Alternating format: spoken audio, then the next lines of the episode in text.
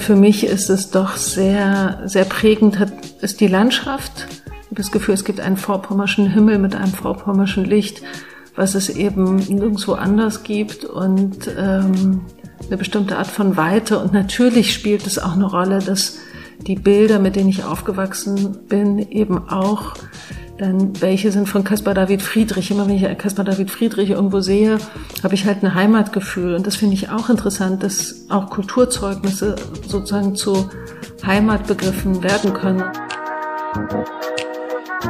Kapitelrauschen, der Literaturpodcast für Mecklenburg-Vorpommern. Herzlich willkommen zur achten Ausgabe von Kapitelrauschen. Ich bin Nina Abrahams und ich darf diese Folge moderieren. Einleitend habt ihr Judith Schalansky gehört. Mit ihr spreche ich über ihr vielfältiges Wirken als Autorin, Herausgeberin und Buchgestalterin, über das Motiv des Verlusts beim Schreiben und über ihre Heimat Greifswald. Dazu besuche ich sie in ihrer Berliner Wohnung. Es kann also sein, dass ihr das ein oder andere Hintergrundgeräusch hört. Stefan Lesker nähert sich ausgehend von Judith Schalanskys Buch Der Hals der Giraffe der Gattung des Bildungsromans an. Und meine Kollegin Anna Ahlers spricht mit Matthias Schümann, dem Projektleiter der neuen Fachstelle Literatur des Literaturrats in Greifswald. Judith Schalansky, herzlich willkommen und vielen Dank, dass Sie sich Zeit genommen haben. Gerne. Sie haben im Jahr 2006, das war, glaube ich, noch während Ihres Studiums, Ihr erstes Buch veröffentlicht, ein Kompendium zu Frakturschriften. Zwei Jahre später erschien dann das literarische Debüt mit Blau steht dir nicht, einem Matrosenroman. Kurz darauf folgte dann der Atlas der abgelegenen Inseln. Der ist genau das, wonach es klingt. Sie stellen einsame Inseln vor. Seit 2013 geben Sie außerdem eine Reihe heraus, die Naturkunden bei Mattes und Seitz. Das ist jetzt bei weitem noch nicht alles, was Sie machen oder gemacht haben, aber da merkt man eigentlich schnell, Sie sind nicht so leicht auf eine Sache festzulegen. Wie würden Sie sich vorstellen? Ich würde sagen, ich bin ähm, Schriftstellerin und Buchgestalterin und ich mache gerne Bücher. Ich denke mir gerne Bücher aus. Mit allem, was dazugehört. Also sowohl der Inhalt als auch die Form. Und nicht selten ist es so, dass beides ineinander greift und ich manchmal eben auch die Form zuerst habe und dann nach dem geeigneten Inhalt schaue. Zu der Form und der Buchgestaltung will ich auf jeden Fall auch noch später heute kommen. Zuerst aber, wir treffen uns heute im schönen Berlin, aber ich habe auch gesehen, dass Sie vor kurzem in Greifswald waren. Und zwar haben Sie dort an einer Bustour des Köppenhauses zur Wahl teilgenommen und dort in Greifswald auf dem Marktplatz gelesen. Wie war es dort? Ach, das war ganz schön. Das war die erste Station dieser, dieser Bustour, die praktisch ähm, in loser äh, Erinnerung an Günter Grass ähm, Wahlkampf für Willy Brandt damals eben versucht hat zu mobilisieren. Und das war die erste Station, das heißt, man wusste noch nicht so genau, worauf das hinausläuft. Und Barbara Thalheim war da und hat gesungen. Und ich habe ähm, aus meinem Verzeichnis einiger Verluste den Greifswald-Text gelesen und war ganz erstaunt, dass die Leute auf dem Marktplatz zuhören. Also es ist ja ein eher ähm, unruhiger Ort und dass wir doch sowas wie eine Konzentration hergestellt haben. Es war dann noch äh, jemand von Fridays for Future da, so dass wir einfach auch verschiedene Protagonisten hatten und uns die Frage einfach gestellt haben, was bedeutet es politisch zu sein? Und ähm, als Experiment fand ich das auf jeden Fall erstmal anregend. Sie haben eben gesagt, Sie haben aus Verzeichnis einiger Verluste gelesen. Das ist 2018 rausgekommen und es war Ihr letztes eigenes Werk. Seitdem sind Sie vor allem als Herausgeberin aktiv. Jetzt steht so langsam das Herbstprogramm an und die Programme sind veröffentlicht. Wie sehr stehen Sie eigentlich gerade unter Spannung? Ach, wir, pff, wenn man die ganze Zeit Bücher macht, wie ich das ja mit den Naturkunden mache, dann ähm, hat man sich so ein bisschen daran gewöhnt, dass die ganze Zeit immer irgendwas erscheint oder auch was wiederum verschoben wird. Wir haben jetzt natürlich im, im zweiten Jahr ohne richtige Buchmesse, steht so ein bisschen, überhaupt in den Sternen. Wird es in Frankfurt sowas wie eine Buchmesse geben? Oder wird das, was dort stattfindet, in irgendeiner Form an die Buchmesse erinnern, die wir kennen? Das ist eine, eine große Frage.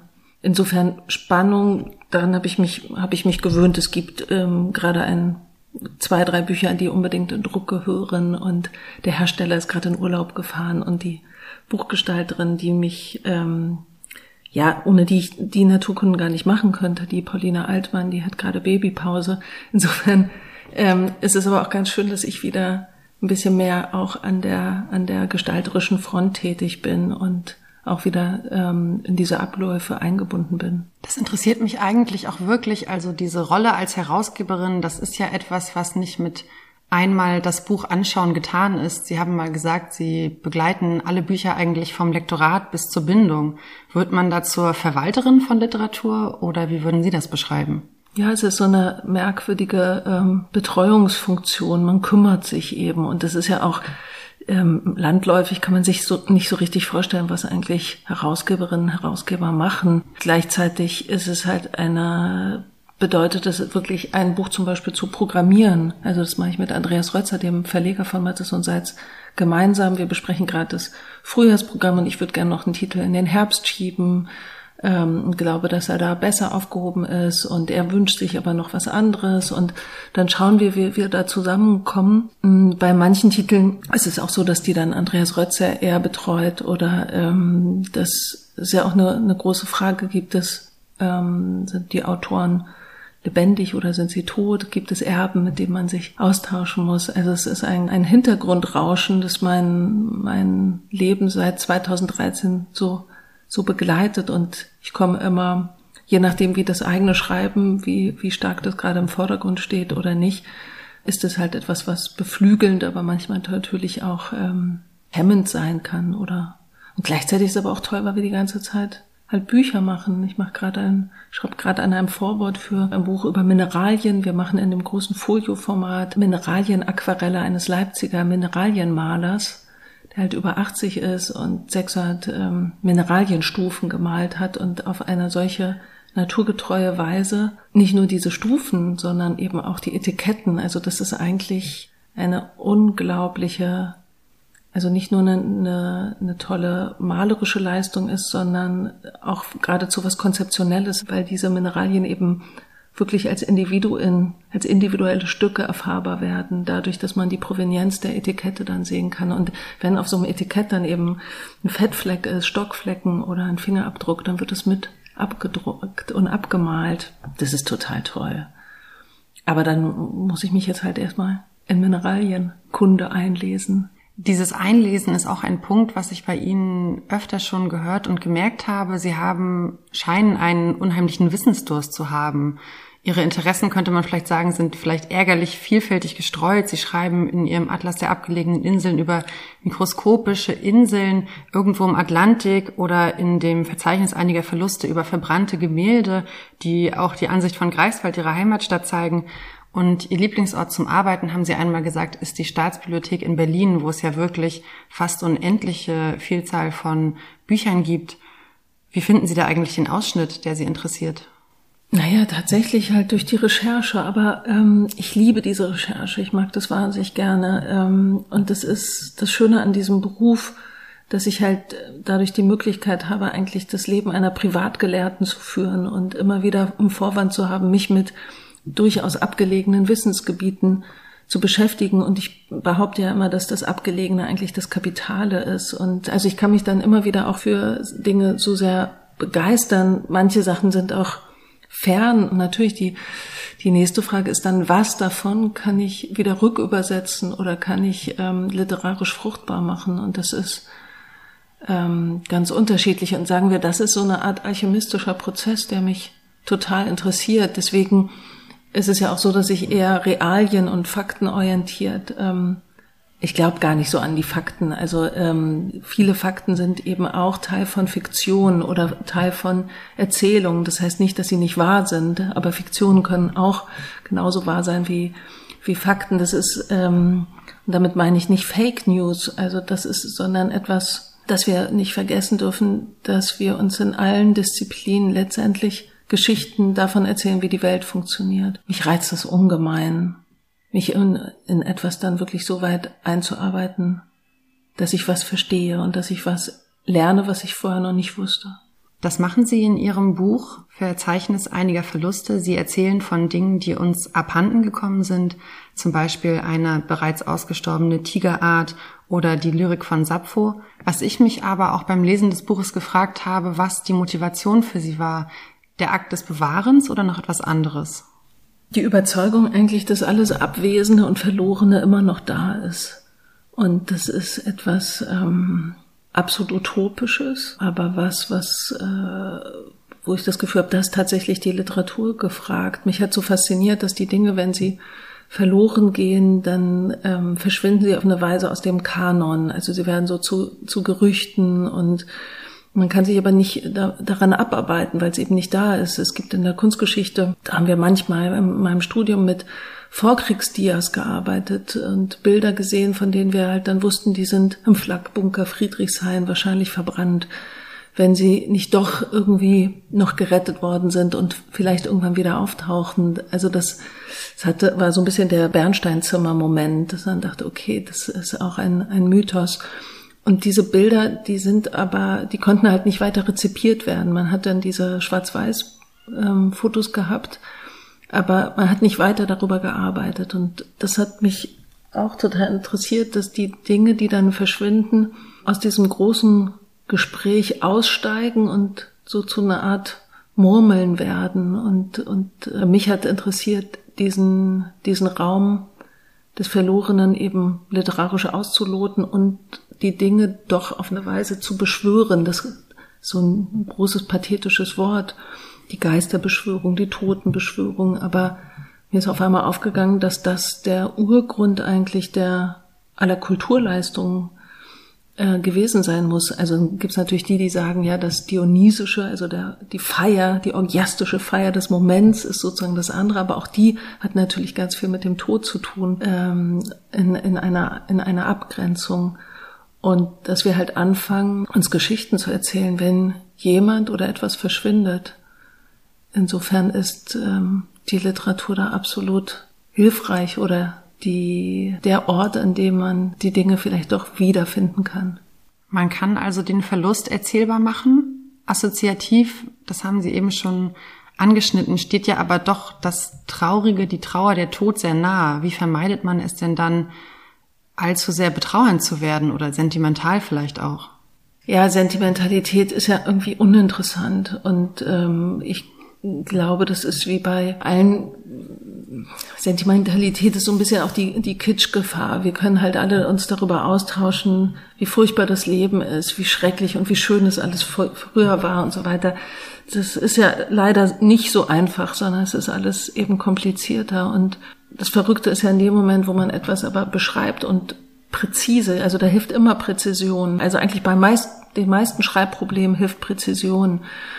Ähm, so genau wie möglich zu sein, so akkurat wie möglich. Und dazu gehört eben auch so detailliert wie möglich und so kundig wie möglich. Also eben nicht in so einen Raum zu kommen, wo man ähm, im Wagen bleibt und irgendwie nebelhaft irgendwas beschwört, weil da, da wird's dann brenzlig und schwierig, sondern, sondern tatsächlich mit einer Klarheit die Dinge zu, um, zu umreißen oder eben dann tatsächlich zu schauen, okay, in römischen Arenen sind sich Löwe und Tiger zum ersten Mal wahrscheinlich begegnet, indem sie aufeinander gehetzt worden sind. Wie war das? Wie sah das aus? Wie wurden die Tiere vorher verwahrt? Wie wurden die ähm, dorthin gekarrt? Ähm, welche Geräusche wird es gegeben haben? Also wie ist die Sitzanordnung im Publikum gewesen? Aha, die Frauen mussten ganz oben sitzen. Okay, was hatten die sogenannten Ritter an? Also das sind Sachen, die dann, die dann helfen. Und natürlich, ähm, ich habe für jeden Text eine unterschiedliche Sprache ähm, versucht zu finden und unterschiedliche Genres auch ähm, ausprobiert, um so eine Bandbreite auch zu haben und eine große Variation. Und zum Beispiel der Text über den kaspischen Tiger, der eben in einer römischen Arena vornehmlich spielt, der ist durchaus pathetisch, aber ich dachte, wo, wenn nicht in einer römischen Arena, kann ich pathetisch sein? Und ähm, bei anderen Texten habe ich das dann versucht, eher, eher was Nüchternes zu, zu beschreiben. Also da ist auch der Stil etwas, das, das natürlich hilft. Ein anderes Projekt, wo für mich das Moment des Verlustes auch manchmal aufblitzt, sind die Naturkunden, über die wir schon gesprochen haben. In dieser Reihe erscheinen Bücher, die ja auf ganz unterschiedliche Weise von der Natur erzählen, von einzelnen Tieren und Pflanzen bis zu Landschaften. Und es gibt diese kleinen Porträtbände, Tier- und Pflanzenporträts über Käfer, Algen, Elefanten, Faultiere. Einige dieser Arten sind aber ja stark gefährdet und gerade im Jahr 2021, glaube ich, merken wir alle, wie zerbrechlich die Natur ist. Haben Sie das damals bei der Gründung der Reihe vor über acht Jahren schon mitgedacht? Also, dass das, was wir Natur nennen, ähm, doch, doch immer mit dem, mit diesem Gefährdungsstatus einhergeht, ähm, das war ja damals nicht anders. Man hat das Gefühl, okay, ähm, jetzt ist es wirklich in der Mitte ähm, der Gesellschaft oder auch des Bewusstseins angekommen in diesen katastrophischen Zeiten. Und ähm, damals war, war eben auch interessant, dass, dass auch die Buchkultur als etwas gesehen wurde, was hochgradig gefährdet ist. Und ähm, das war so ein Impuls, auch diese Dinge zu verbinden und eben aus dieser Gefährdung, diesem gefährdeten Status eigentlich nochmal eine, also eine Art Feier zu machen und zu zeigen, was, was geht uns da vielleicht verloren im doppelten Sinne? Also die, die Schönheit oder auch die, sagen wir, die Unübersichtlichkeit und die, ähm, das, diese verstörende Vielfalt und wie alles ineinander greift und wie wir uns eigentlich daran abrackern, das irgendwie handsam zu machen und, zu über, und das zu verstehen. Und ähm, mich beschäftigt sehr das, das Unwissen und wie wir die ganze Zeit glauben, wir, wir wissen so wahnsinnig viel und haben alles enträtselt. Das ist ja irgendwie auch so, eine, so ein Trugschluss. Und ähm, die Naturkunden geben da die Möglichkeiten, ob es jetzt über Schleim oder eben über Krähen, Brennnesseln, jetzt haben wir ein Buch über Karst gemacht, also eben tatsächlich jenseits von diesem von diesem gärtnerischen, äh, biedermeierlichen, wir, wir machen unsere Pfirsiche alle selber ein und es macht so Spaß, Holunderbeersirup zu machen. Also zu einer, zu einer anderen, zu einem anderen Naturbegriff auch beizutragen, in dem halt das Wilde oder eben auch das, das, was sich entzieht, ähm, vermessen wird auf eine, auf eine Weise. Wenn man die Naturkunden liest, was sind sie dann im besten Fall? Sicherlich kein Naturführer im klassischen Sinne. Wenn sie gut sind, dann öffnen sie tatsächlich die Augen und lehren einen das Sehen. Ähm, John Alec Baker hat geschrieben im Wanderfalken, The hardest thing to see is what is really there. Also, dass das wirklich das Sehen lernen und wirklich dafür eine Sprache zu finden und wirklich mal hinzusehen, was, was wächst da, was blüht da, so heißen ja auch die alten Naturführer immer. Ähm, und wie kann man, mit welchen Verben könnte man den Flug eines Wanderfalken beschreiben? Stürzen, ähm, kreisen und so weiter. Das ist etwas, insofern ist es eine große, ist das Thema, glaube ich, auch eine Versprachlichung und eben nicht mit den Tabellen der Naturwissenschaft, die irgendwie alles vermisst, sondern tatsächlich und da dann an alte naturkundliche Traditionen anknüpfend, jetzt wenn man irgendwie an Camisso und Humboldt oder so denkt, tatsächlich ähm, es mit Sprache zu vermessen und damit eben aber auch wieder zu, zu verlebendigen. Das kann, das können ja die Zahlen dann eben doch nicht. Ein anderer für mich wichtiger Aspekt bei den Naturkunden ist natürlich die Gestaltung. Sie unterscheidet sich gegenüber anderen Reihen natürlich erstmal dadurch, dass es verschiedene Formate gibt. Es ist nicht so klar einteilig und Sie sind auch sehr besonders, Sie haben das schon gesagt, es gibt eine Fadenheftung und ganz viele andere Aspekte, die es zu einem ja hochwertigen Buch einzeln machen. Und das ist auch in Ihrer gesamten Arbeit etwas, was sich durchzieht. Sie haben auch Buchgestaltung im Studium gelernt in Potsdam und Sie gestalten auch viele Ihrer Bücher selbst. Ähm, Kam dieses Interesse für die Form erst im Studium oder wie lange begleitet Sie das schon? Naja, im Studium habe ich ja entdeckt, dass, ähm, dass die Typografie und die Buchgestaltung eigentlich eine Möglichkeit ist, meine vielfältigen Interessen zu, zu bändigen und auf eine Weise ähm, ja mich zu fokussieren. Das war das war total toll, das zu merken. Ich habe vorher eben Gedichte geschrieben und fotografiert und wollte vielleicht auch Filme machen oder so und dann äh, dann etwas zu, zu finden, wie, wie das Buch als Medium und dieses Versprechen, dass ein Buch einem alles sein kann oder eine ganze Welt oder ein Universum, das, das ist schon etwas, was mich seit jeher begleitet und das ist ehrlich gesagt auch mein perverser, verbotener Anspruch bei jedem, bei jedem Buch, also vor allem bei meinen eigenen, die ja dann auch dadurch halt so weltumspannend immer versuchen zu sein. Sie haben ja jetzt, es gibt von den Naturkunden, ich habe mal nachgezählt, schon 79 Bände, wenn man das Herbstprogramm dazu zählt. Und Sie haben einige Bücher von Ihnen selbst gestaltet. Ich würde Sie daher schon als Expertin bezeichnen. Wenn ich Sie jetzt frage, wie muss ein gut gestaltetes Buch aussehen, was würden Sie antworten? Ich weiß, dass Sie eine Abneigung, würde ich sagen, vielleicht zum Beispiel gegen Lesebändchen hegen. Nein, nein, nein, habe ich gar nicht. Aber Lesebändchen, also viele, viele Verlage ähm, wenn Sie ein Buch attraktiv machen wollen, dann sagen, dann nehmen Sie einfach ein Lesebändchen und sagen, ja, das ist, dann ist, das ist sozusagen Automatismus, dann sieht man, das ist ein schön gemachtes Buch und ich würde behaupten, ähm, so einfach ist es nicht. Ich habe überhaupt nichts gegen, gegen Lesebändchen. Ich finde, sie werden latent überschätzt. Ich finde, es geht tatsächlich um die Angemessenheit. Bei den Naturkunden haben wir gleich überlegt, oder war es mir wichtig, dass zumindest die kleineren Formate, dass sie einen eher flexiblen Einband haben, weil ich es sozusagen sehr angenehm finde zum Lesen, wenn, sie, wenn das Buch nicht zu schwer ist und wenn es sich, ähm, ja, dann wird dann irgendwie handschmeichlerisch, wird es mal genannt, das, äh, sagen wir anschmiegsam oder irgendwie behende, irgendwie angenehm und dann doch etwas, was in seiner, in seiner Form dazu anregt, es eben gerne in die Hand zu nehmen und auch mit sich rumzuschleppen und sich damit gerne zu, um, zu umgeben oder wie ich auch immer gesagt habe, es gerne mit ins Bett zu nehmen. Hässliche Bücher nehme ich nicht mit ins Bett. Ein anderes Buch, was besonders gestaltet ist, ist Der Hals der Giraffe aus dem Jahr 2011. Da gibt es eine Protagonistin, Inge Lohmark. Sie ist Biologielehrerin und deswegen finden sich auch lehrbuchhafte Illustrationen, würde ich sagen, in dem Roman. Sie lebt in einer schrumpfenden Kleinstadt und die Schule, in der sie arbeitet, soll bald geschlossen werden nach dem letzten Abiturjahrgang. Also eigentlich auch ein eher bedrückendes Setting vielleicht. Wie oder warum haben Sie sich trotzdem dieser vielleicht spröden, sehr strengen Figur angenähert in diesem Bildungsroman, wie der Untertitel lautet?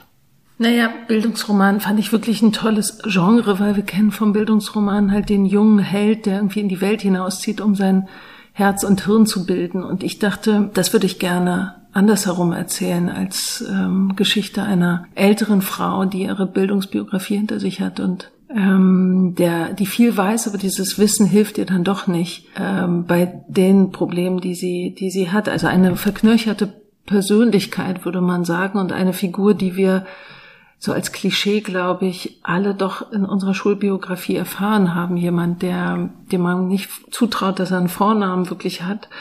Und ähm, ein, eine Lehrerpersönlichkeit, die die Schülerinnen und Schüler hasst und da seit 30 Jahren steht. Und, ähm, und ich fand total interessant, dass die Biologie lehrt, Biologie, die Lehre von den Gesetzmäßigkeiten des Wandels, der Anpassung, und das aber sozusagen als Dogma begreift und gar nicht ähm, und sich selbst eigentlich gegen jede Anpassung wehrt. Und natürlich, das ist ein eher betrübliches ähm, Thema und die Herausforderung war es, so zu erzählen, dass man es spannend findet und dass, dass man auch, äh, also wir sind in dem Kopf von dieser Lehrerin, hat ihren Blick auf, auf diese Schule und den, und die Pubertät und was da jetzt wieder alles passiert und so diese biologische Brille und sich dabei zu ertappen, das doch auch ähm, witzig oder originell zu finden oder auch entlarven teilweise. Das ist ganz toll. Dieses, dieses Buch wird bis heute für die Bühne dramatisiert. Ich war letzte Woche in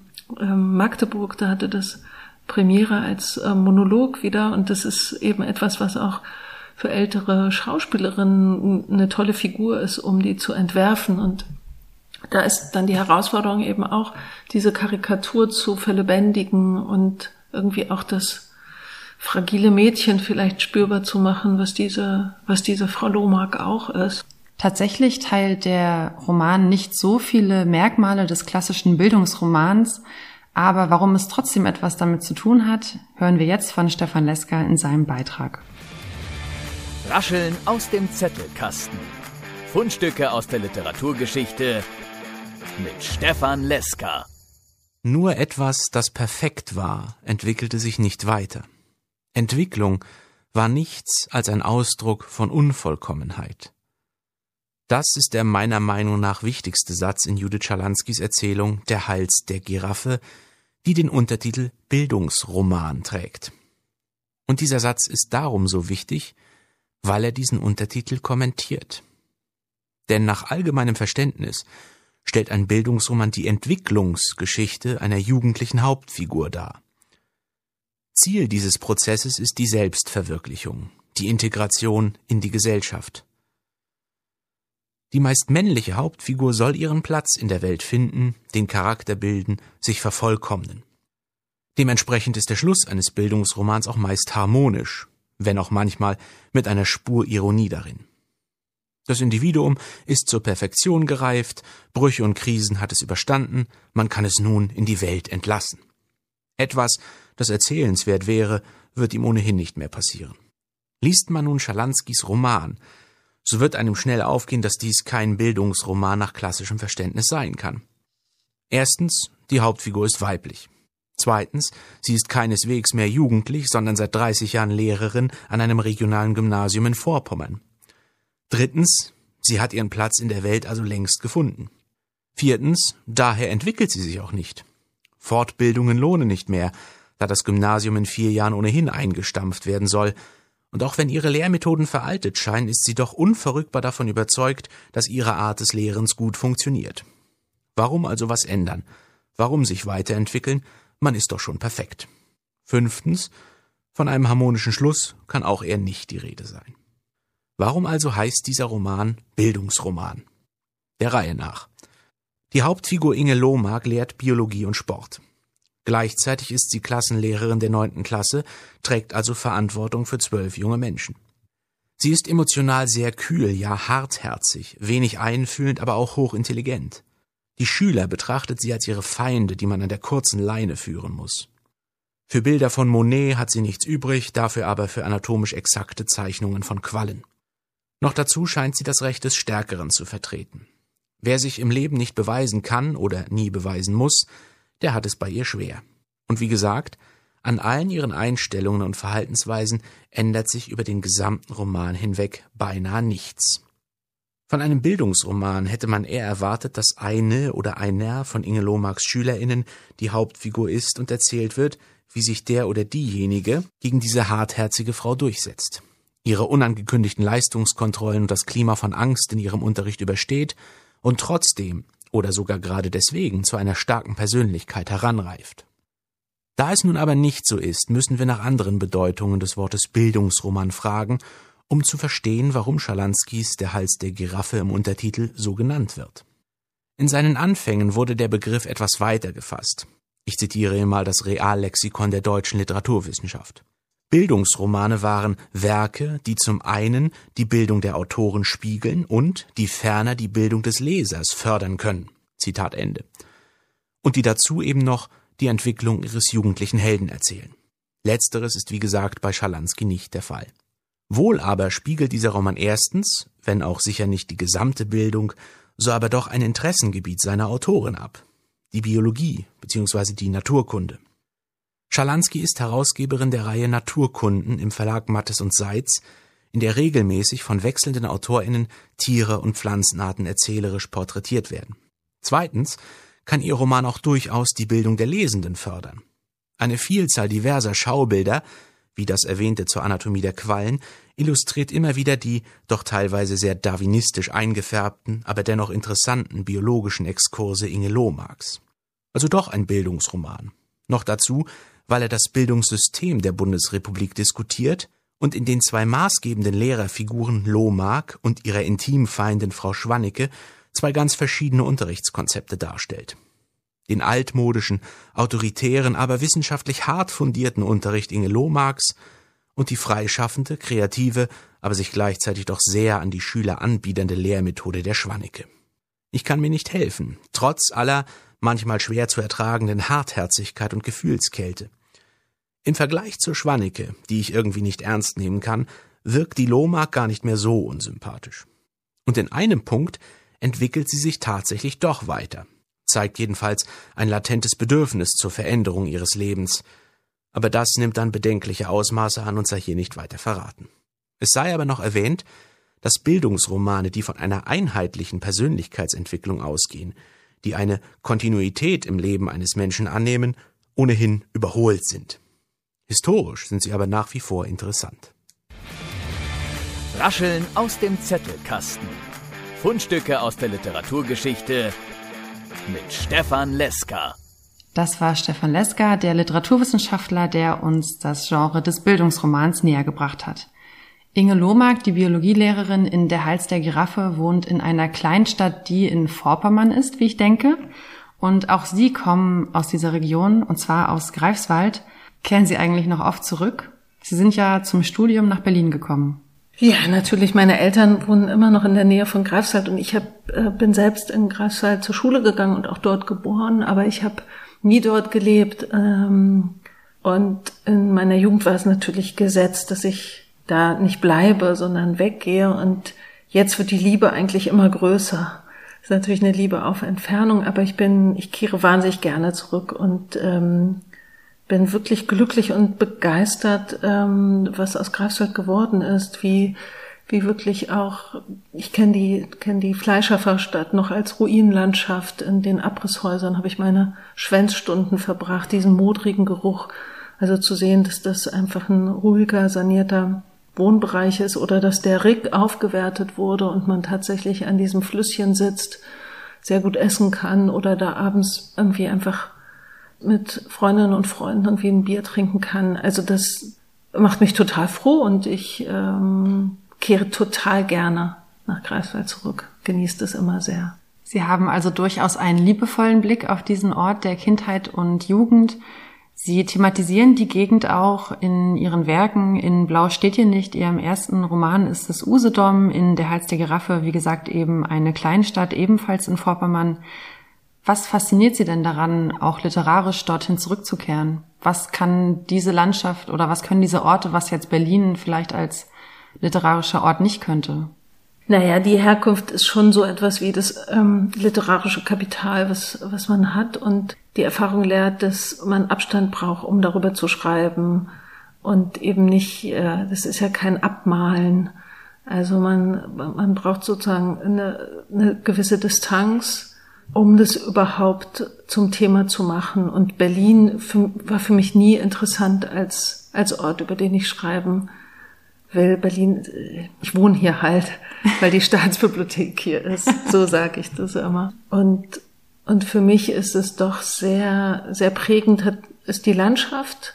Ich habe das Gefühl, es gibt einen vorpommerschen Himmel mit einem vorpommerschen Licht, was es eben nirgendwo anders gibt und ähm, eine bestimmte Art von Weite. Und natürlich spielt es auch eine Rolle, dass die Bilder, mit denen ich aufgewachsen bin, eben auch dann welche sind von Caspar David Friedrich. Immer wenn ich Caspar David Friedrich irgendwo sehe, habe ich halt ein Heimatgefühl. Und das finde ich auch interessant, dass auch Kulturzeugnisse sozusagen zu Heimatbegriffen werden können. Und insofern hat Greifswald auch mit Köppen, den ich auch als ein, für mich ein ganz wichtiger Schriftsteller ist, der es wirklich schafft, ein immer wieder das gleiche Buch auf eine Weise zu schreiben, aber, aber ähm, immer Varianten und einen unfassbaren Stil hat, was, was wirklich beeindruckend ist und der natürlich ein interessantes Beispiel ist ähm, dafür, wie man auch verzweifeln kann an einer Form oder verzweifeln kann an dem großen Roman, den der Verleger, der eben auch der Surkamp-Verleger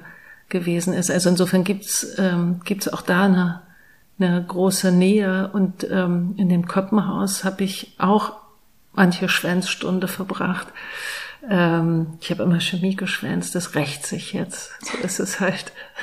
Und trotzdem kommt ein Buch eines Chemigraphen über Mineralien heraus. Ja, aber ein Chemigraph hat gar nicht so viel mit Chemie zu tun. Ein Chemigraph ist das ausgestorbene Handwerk desjenigen, der der Abbildung für den Druck vorbereitet und eben nicht, ähm, wie wir heute Fotos haben, sondern wirklich eine Übersetzung in ein Klischee. Ähm, ist auch lustig, sind auch Begriffe, die wir heute dann gar nicht gar nicht mehr kennen. Also der, der eine Art der Druckvorstufe, die im Zuge der Digitalisierung oder auch im Zuge des Fotosatzes eigentlich ähm, obsolet wurde.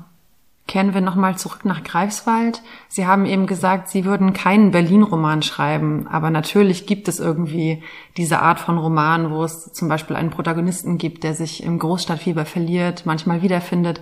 Könnte es einen Greifswald-Roman geben? Ja, also, ich glaube, es ist nicht das nächste, was ich, was ich brauche, aber ich, ähm, aber ich merke, dass es, das war jetzt auch toll fürs, für das Verzeichnis einiger Verluste, sich nochmal mit der Stadtgeschichte zu beschäftigen. Und auch wenn wenig Geschichte in dem Buch ist, sondern eher eine Art ähm, Naturbeschreibung dieses Flüss, Flüsschens Rick halt, der aber eben ein Grund für die Stadtgründung dort gewesen ist, ähm, merke ich doch, dass, ähm, dass mein Herz etwas höher schlägt und dass ich auch ein bisschen stolz bin, aus dieser Stadt zu kommen. Ist ja, ist auch irgendwie ganz niedlich. Zum Ende würde ich jetzt gern nochmal in die Zukunft schauen, denn wenn man ganz akribisch im Internet sucht, findet man heraus, dass Ende September ein Buch namens Der Garten des Cyrus erscheinen wird von einem gewissen Sir Thomas Brown, herausgegeben in der Bibliothek Wildes Wissen von Ihnen im Verlag Mattes und Seitz. Da muss ich zuerst einmal fragen, ich habe es nämlich nicht herausgefunden. Was ist denn eigentlich der Unterschied zwischen einer Reihe und einer Bibliothek? eine Reihe ist eigentlich darauf angelegt, dass sie für immer fortgeführt wird und eine Bibliothek ähm, kann auch dann irgendwann aufhören. Ähm, ich wollte es, es war klar, ich muss das abgrenzen zu den Naturkunden und die, die Bibliothek Wildes Wissen ist etwas, was mir noch, ähm, noch thematisch noch näher ist und es sind eigentlich Bücher, von denen ich, äh, die dort erscheinen sollen, die, die eben andere Wissensgebiete oder sagen wir auch dieses obsolete, abgelegene und auch ähm, verschollene Wissen wieder zugänglich machen, machen sollen. Und Thomas Brown ist da der perfekte Starter. Ähm, Sebald hat über ihn geschrieben, ein, ein ja, sagen wir, ein Enzyklopädist oder auch ein Universalgelehrter des 17. Jahrhunderts, der tatsächlich eben darüber nachgedacht hat, wie, wie man zum Beispiel die Orakelsprüche ähm, des Orakels von Delphi, welche, wie man die literarisch bewerten kann oder ähm, warum es falsch ist, wenn Bilder von Adam und Eva Adam mit Nabel zeigen und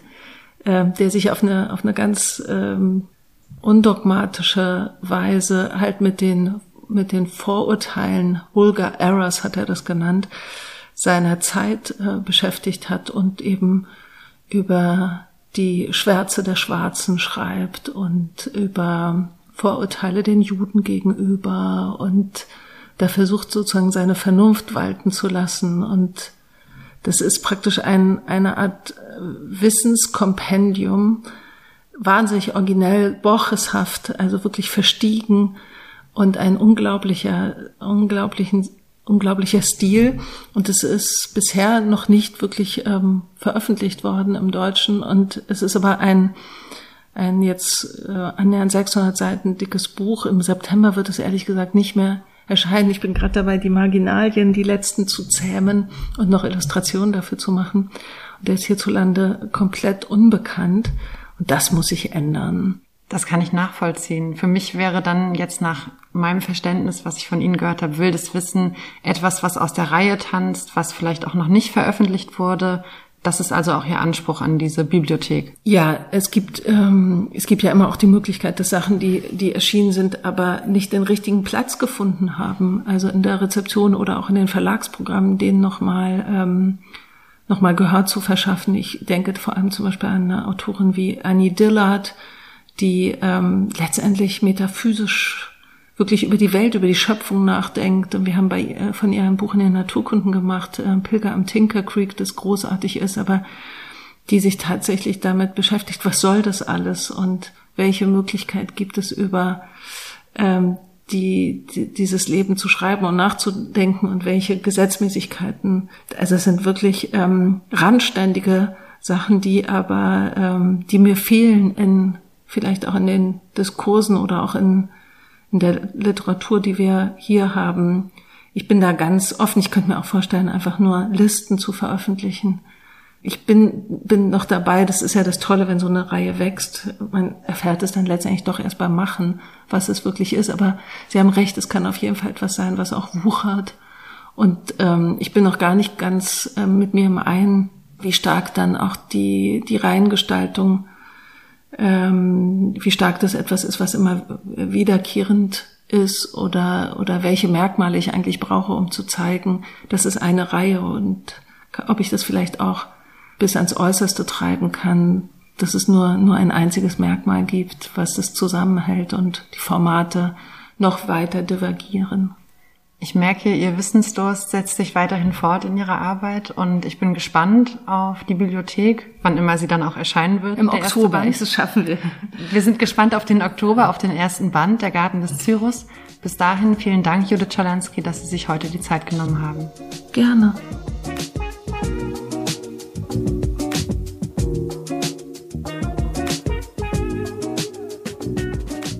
Auch in dieser Folge spricht meine Kollegin Anna Ahlers wieder mit einem Akteur aus der Literaturszene in Mecklenburg-Vorpommern. Heute interviewt sie Matthias Schümann in Greifswald. Er ist seit August der Projektleiter der neu ins Leben gerufenen Fachstelle für Literatur des Literaturrats MV.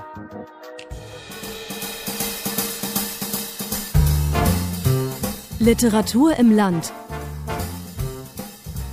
Einrichtungen und Institutionen in Mecklenburg-Vorpommern.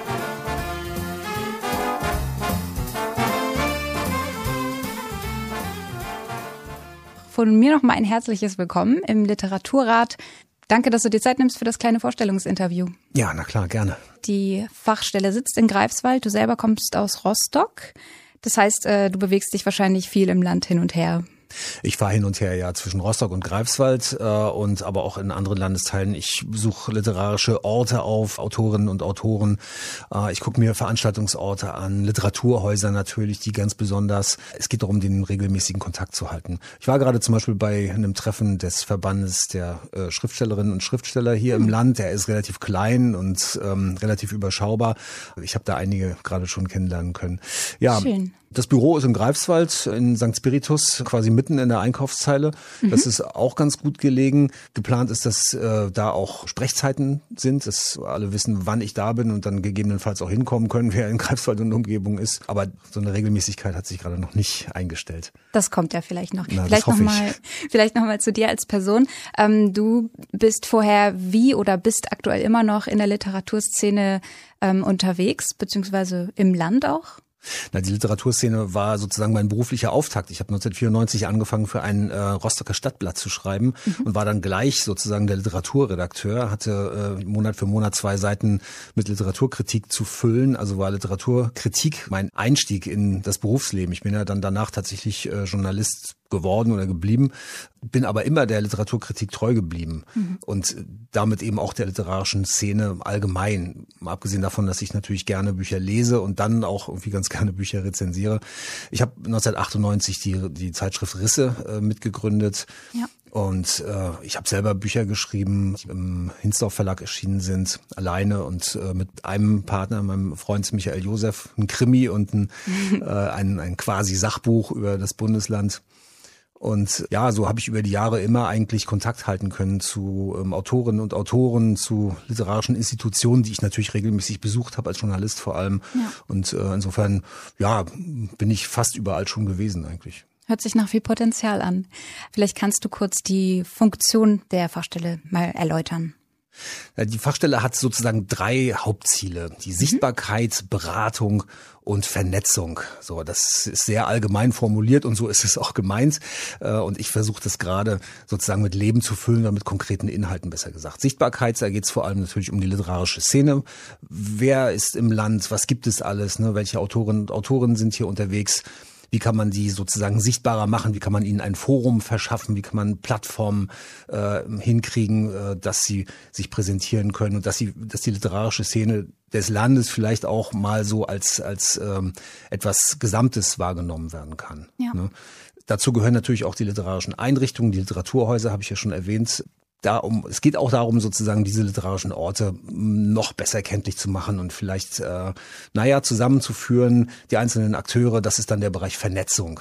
Also Kontakte tatsächlich herzustellen zwischen denen, die sich hier im Land mit, mit Literatur beschäftigen, sei es mit Schreiben, sei es mit Veranstaltungen.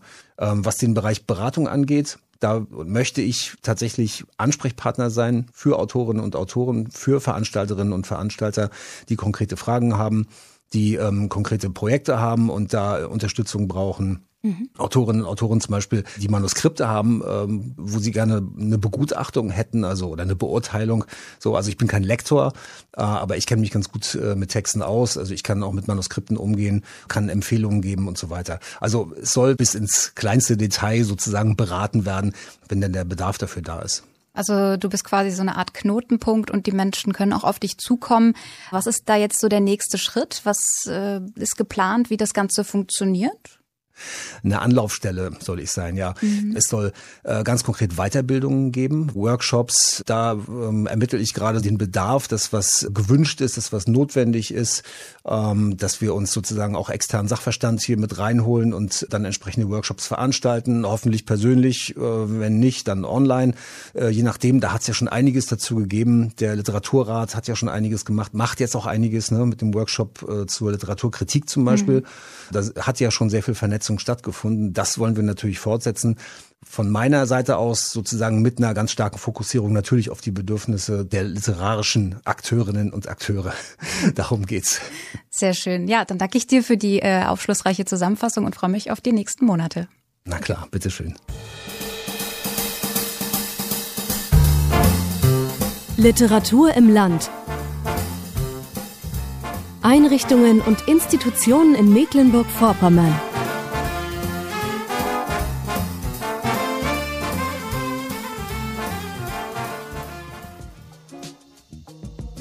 Danke an meine Kollegin Anna und an Matthias Schümann für diesen Einblick. Damit schließen wir die achte Folge. Ich hoffe, sie hat euch gefallen. Das Team vom Literaturrat und ich freuen uns sehr, wenn ihr den Podcast abonniert und teilt. Gerne auch in den sozialen Medien. Dort könnt ihr auch mehr über die Arbeit des Literaturrats erfahren, zum Beispiel auf Instagram oder Facebook. Ich bin Nina und sage damit Tschüss, bis zum nächsten Mal. Kapitelrauschen, der Literaturpodcast für Mecklenburg-Vorpommern.